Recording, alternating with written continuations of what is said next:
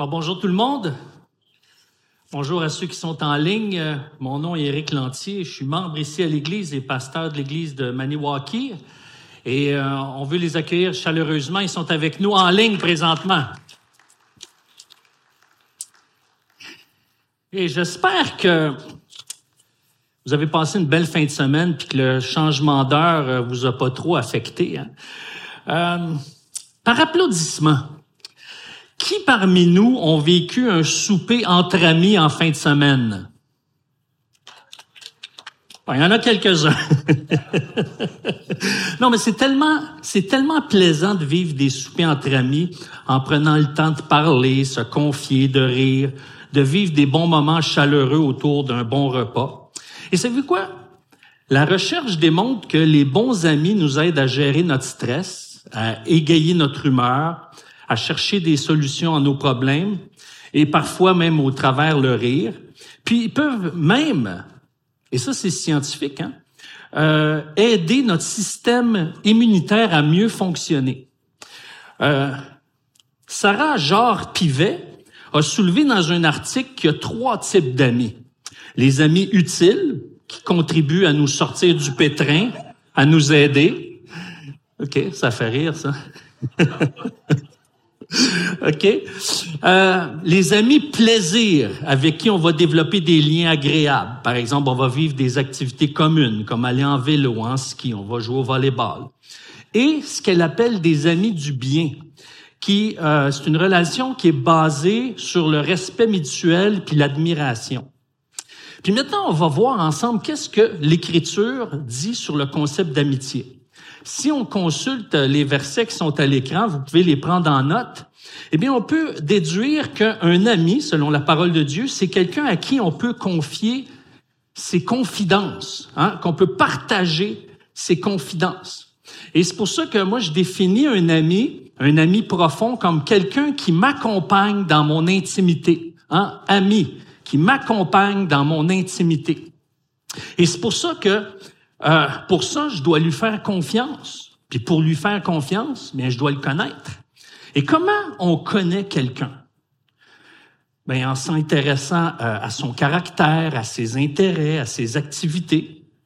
Puis comment on peut connaître le caractère, les intérêts puis les activités d'une personne? En passant du temps avec cette personne-là, en posant des questions sur ce que la personne aime. Euh, sais, comme par exemple, il y a quelqu'un qui dit toujours ah Eric c'est mon grand ami puis il sait même pas c'est quoi ma couleur préférée. Alors je trouve ça je trouve ça assez comique là. Euh, donc, en écoutant la personne, en observant la personne, c'est comme ça qu'on apprend à la connaître puis à développer un lien de confiance.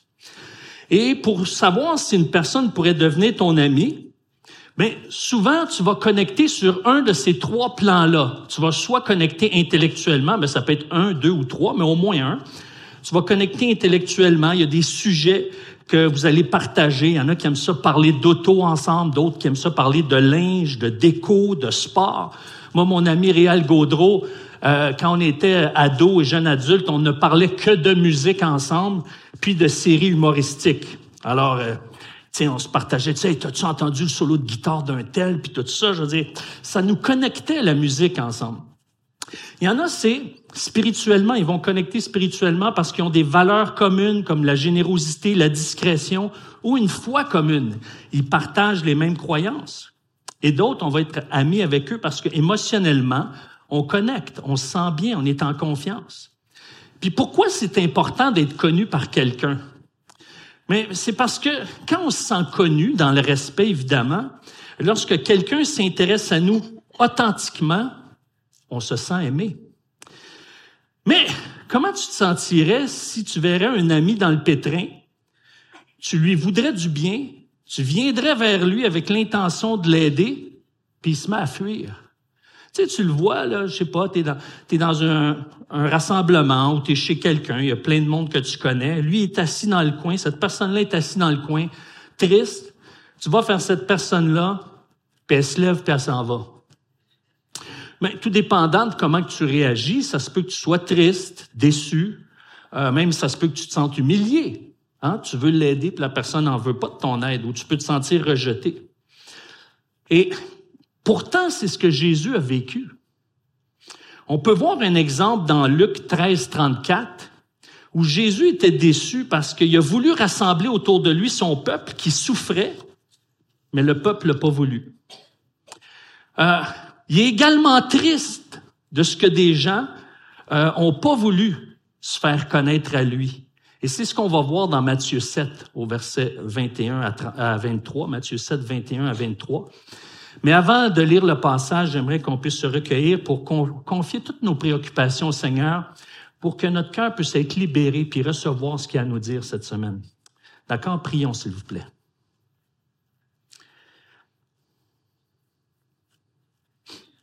Père, on veut te remettre tous nos soucis, nos préoccupations, ce qui nous passe par la, tête, c'est ce qui alourdit nos pensées. On veut te les remettre, on veut te les déposer, sachant que tu vas en prendre soin, Seigneur. Puisses-tu nous donner un cœur attentif, réceptif, à l'écoute de ce que tu veux nous dire au travers de ta parole? Parce que ton esprit nous parle. Seigneur, ma prière, c'est que si quelqu'un est, arrivé ici à l'Église euh, déçu, triste, blessé, qu'il puisse ressortir avec la paix et la joie dans le cœur. Que chaque personne ici puisse être fortifiée par ton esprit, par ta parole, pour la gloire de Jésus. Amen. L'extrait qu'on va lire dans Matthieu 7, 21 à 23 est tiré du sermon sur la montagne. Donc, dans le contexte, Jésus met en garde l'auditoire de ne pas penser que parce qu'on fréquente le peuple de Dieu, qu'on va vivre avec Dieu éternellement après notre mort. Comme le disait Keith Green, notre présence au McDo ne fait pas de nous un Big Mac. Alors, le passage qu'on va lire est touchant parce qu'il met en lumière le désir de Dieu de nous connaître, de vivre intimement cette réalité-là avec nous. Matthieu 7, verset 21. Et je lis. Ceux qui me disent Seigneur, Seigneur, n'entreront pas tous dans le royaume des cieux, mais seulement celui qui fait la volonté de mon Père céleste. Beaucoup me diront ce jour-là, Seigneur, Seigneur, n'avons-nous pas prophétisé en ton nom? N'avons-nous pas chassé des démons en, ton nom? N'avons-nous pas fait beaucoup de miracles en ton nom? Alors je leur dirai ouvertement, je ne vous ai jamais connu. Éloignez-vous de moi, vous qui commettez le mal. Et Jésus va manifester de la tristesse lorsqu'il va dire à des gens de s'éloigner de lui pour l'éternité. Maintenant, ici, est-ce qu'on peut affirmer qu'il est triste? Oui, parce que le mal qui habite notre cœur et qui se manifeste de manière à briser une relation attriste l'Esprit de Dieu. C'est ce que Paul va affirmer dans sa lettre aux Éphésiens au chapitre 4. On voit ça les versets 25 à 31. Et c'est pour ça qu'au verset 30 d'Éphésiens 4, il va dire, n'attristez pas l'Esprit de Dieu. Quand on commet le mal, quand on brise une relation, quand le mal nous amène à briser une relation, ça l'attriste l'Esprit de Dieu. Et Jésus, dans cette relation brisée, où est-ce qu'il dit, je vous ai jamais connu, il est attristé parce qu'il aurait pu être sauvé, ces gens-là.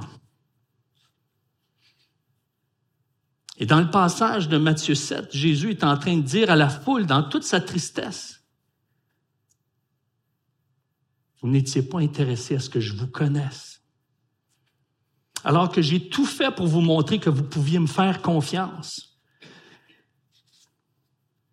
Et ce qui est remarquable dans le contexte ici, il n'est pas triste parce que les gens n'ont pas cherché à le connaître.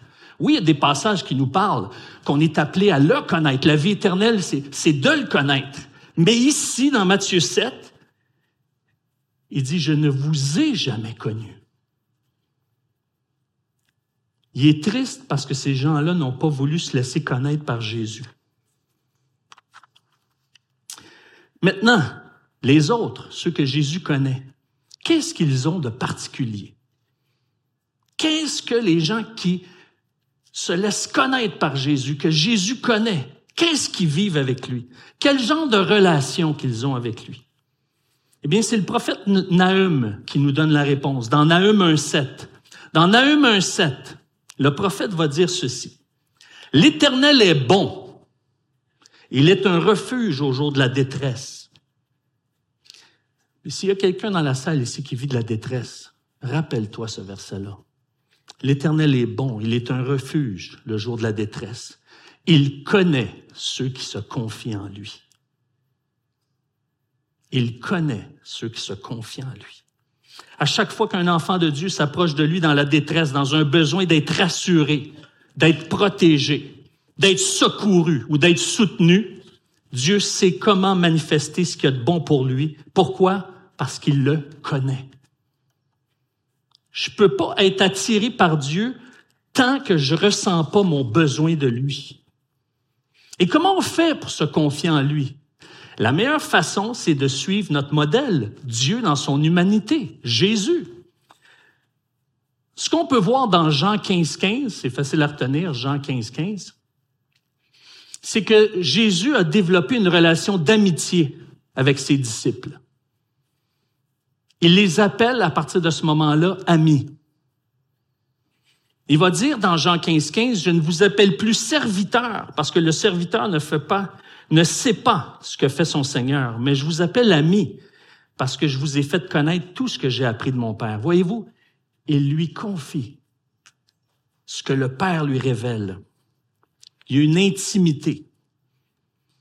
Il y a une exclusivité. Le deuxième point qui est important, c'est qu'on a un exemple dans Matthieu 26. Je vous invite à tourner quelques pages plus loin. Dans Matthieu 26, de comment Jésus se comporte et s'exprime avec ses amis, ses disciples qui appellent amis dans Jean 15. 15, on va voir, c'est comme une capture d'écran de ce que Jésus a vécu avec ses amis. Dans Matthieu 26, au verset 36, Matthieu 26, 36, on va lire euh, les deux premiers versets pour commencer. Là-dessus, Jésus se rendit avec eux dans un endroit appelé Gethsemane. Donc, c'est la veille de sa crucifixion. Et il dit aux disciples, Asseyez-vous ici pendant que je m'éloignerai pour prier. Il prit avec lui Pierre et les deux fils de Zébédée, et il commença à être saisi de tristesse et d'angoisse. Comment Dieu, dans son humanité, se sent-il stoïque, courageux, fort, plus que vainqueur? Non. Il est saisi de tristesse et il est angoissé. Dieu dans son humanité. Est-ce qu'il péchait? Mais non. Hébreu 4.15 nous dit qu'il a été éprouvé en toutes choses sans commettre de péché. En d'autres mots, sans passer à côté du plan de Dieu, sans passer à côté de la volonté de Dieu, sans être un et connecté avec Dieu. Donc, il n'a pas péché. Revenons à Matthieu 26, verset 37.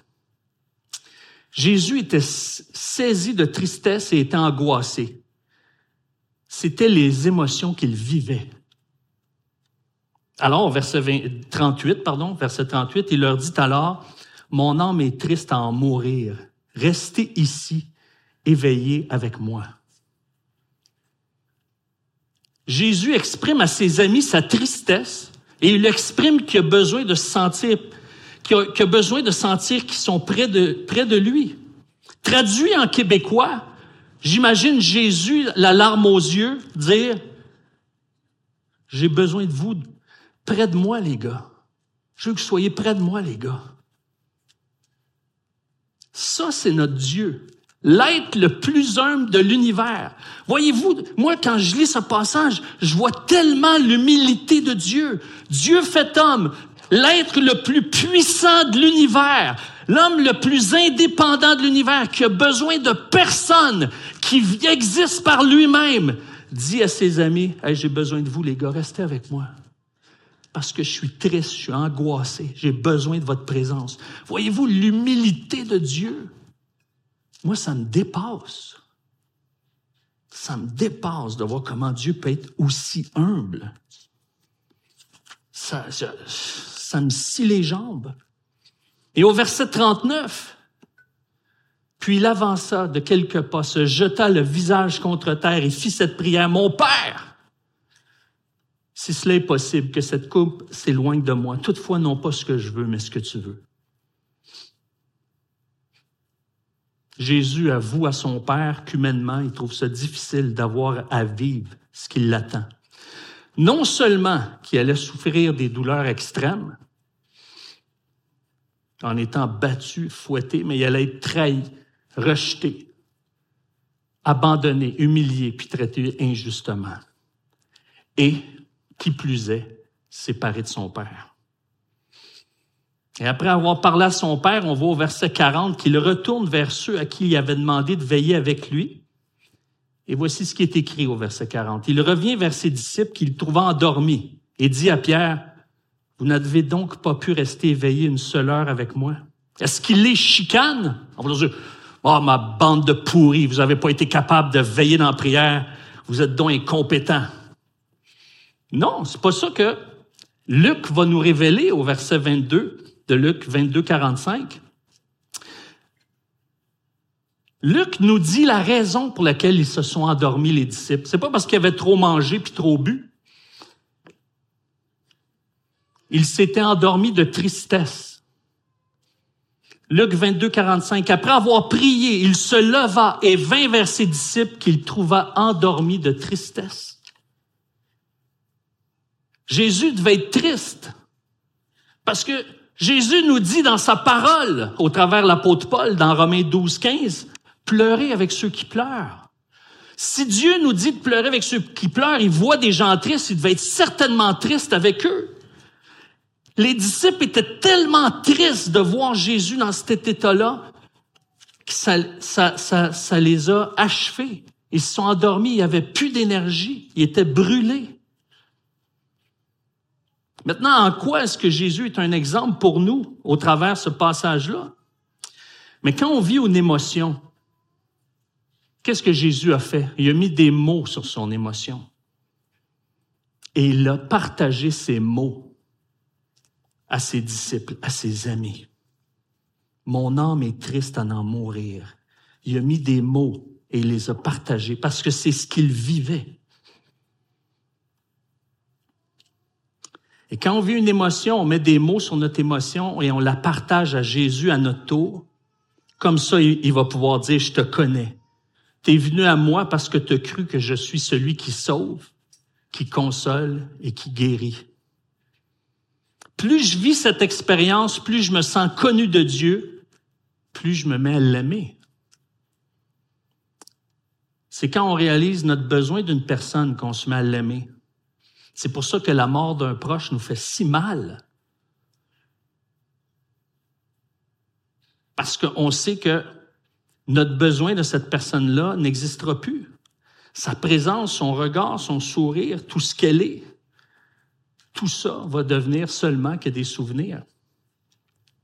Et plus tu vas aller vers Jésus dans tes besoins, dans ta détresse pour te réfugier et te confier en lui, plus ton amour pour lui va grandir. C'est ce que la Bible nous enseigne dans 1 Corinthiens chapitre 8 au verset 2 et 3.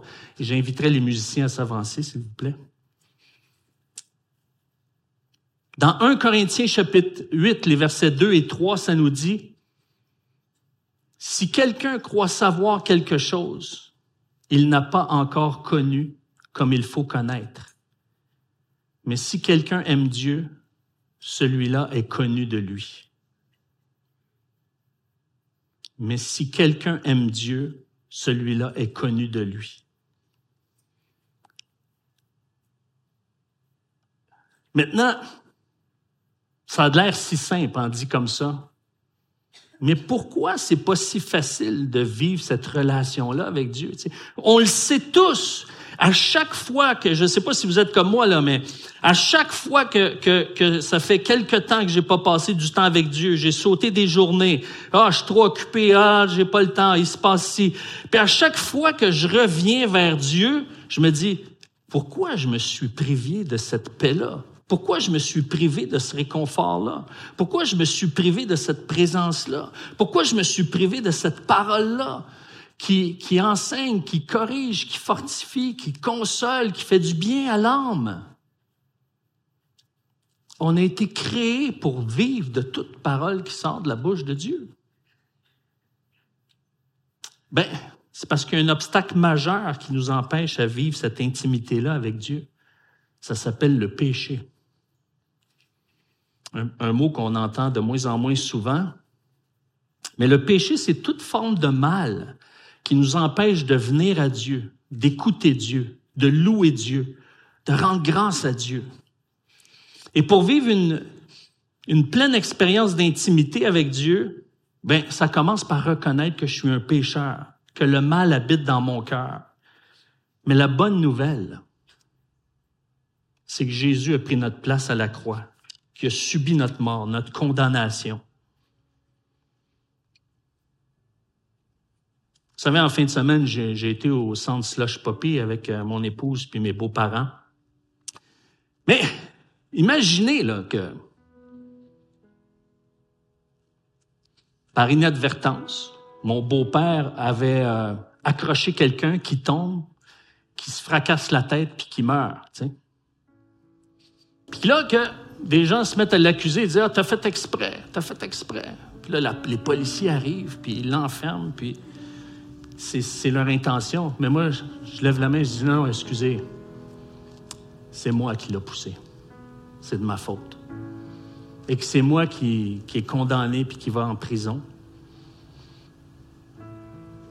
Parce que je veux pas que mon beau-père puisse vivre ça à l'âge qu'il a là, aller en prison. je dis, bon, ben, qu'il finisse ses vieux jours euh, en paix. Eh bien, j'aurais subi sa condamnation. Puis moi, j'étais innocent. J'aurais été innocent j'aurais pris sa place. Et c'est exactement ce que, Jésus a fait pour nous, pour pouvoir débuter une relation avec nous.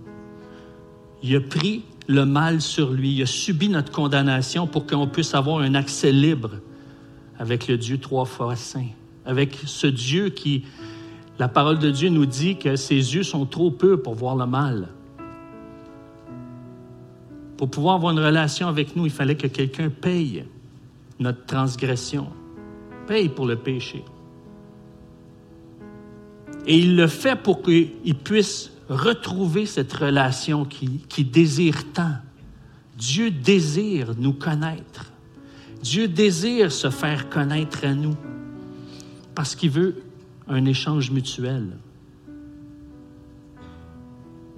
Et comment on débute une relation avec lui, évidemment, en reconnaissant que Jésus est mort pour nous à la croix, qui a pris notre place. Et c'est l'œuvre de l'Esprit qui nous amène à le voir, à le comprendre, à le saisir. C'est un miracle. Mais une fois qu'il nous sauve, une fois qu'il nous a amenés à expérimenter cette nouvelle naissance, eh bien, cette relation se développe en passant du temps avec lui, en lui posant des questions sur ce qu'il pense, puis en, allant chercher dans sa parole les réponses, en lui confiant nos secrets, nos besoins les plus intimes. Et moi, je me, suis, je me souviens, j'avais un ami quand j'étais adolescent. À chaque fois que je filais pas bien, j'allais le voir. Je parlais avec lui. Puis souvent, je couchais chez lui la fin de semaine parce que mes parents avaient déménagé plus loin. Puis l'autobus a, terminé seulement à, minuit 15. Puis si on voulait veiller plus tard, je devais coucher chez lui. Mais il y avait toujours, je pouvais lui confier plein d'affaires à cet ami-là. Mais il y avait des détails que j'avais trop honte ou j'avais trop peur d'être jugé, d'être rejeté, que je ne pouvais pas tout lui dire. Mais avec Jésus, c'est différent. Je me souviens un jour, j'étais tout jeune chrétien, et je dis au Seigneur, je dis, j'ai peur de dire quelque chose, Seigneur. Ça me fait peur. Mais je t'aime pas. On dirait que je suis pas capable de t'aimer. Je devrais t'aimer, mais je suis pas capable. On dirait que tout ce que tu me demandes, c'est contre moi. Ça va pas avec moi. Puis je le sais que c'est moi qui est dans le tort, mais c'est comme ça que je le vis. J'avais tellement l'impression qu'il y avait une grosse main qui allait sortir du ciel et qui allait faire comme si j'étais une, mouche. Paf! Puis il y a une petite voix qui a parlé à mon cœur, dit Tu penses pas que je le vois pas, ça? Je vois tout. J'avais juste hâte que tu me le partages. Puis là, à partir de là, j'ai vécu une paix. Je me suis mis à chanter, à louer Dieu. Je dis Wow! Je peux confier ce qui est plus profond de mon cœur, ce que je ne confiais pas à mon ami. Et Dieu nous appelle à, l'écouter, à l'observer. C'est pour ça qu'il nous appelle à être ses témoins, à observer que ce qu'il dit, c'est la vérité. Et plus on va vivre cette expérience-là, à passer du temps avec lui, à se confier à lui, à l'écouter, à l'observer, plus la paix de Dieu va garder nos cœurs et nos pensées en lui. Alors, je t'invite à t'arrêter puis prendre un court temps de silence. Et peut-être tu as quelque chose à partager à Dieu. Puis après ça, je vais prier à haute voix. Mais prends le temps de confier. Est-ce qu'il y a une douleur, une blessure, un regret, une faute que tu veux confier au Seigneur? De la rancœur peut-être, de l'amertume, peut-être simplement un besoin qui est... Tu n'oses pas le dire à Dieu parce que tu penses que c'est trop anodin. Ose lui faire confiance, ose lui partager. Prenons ce temps.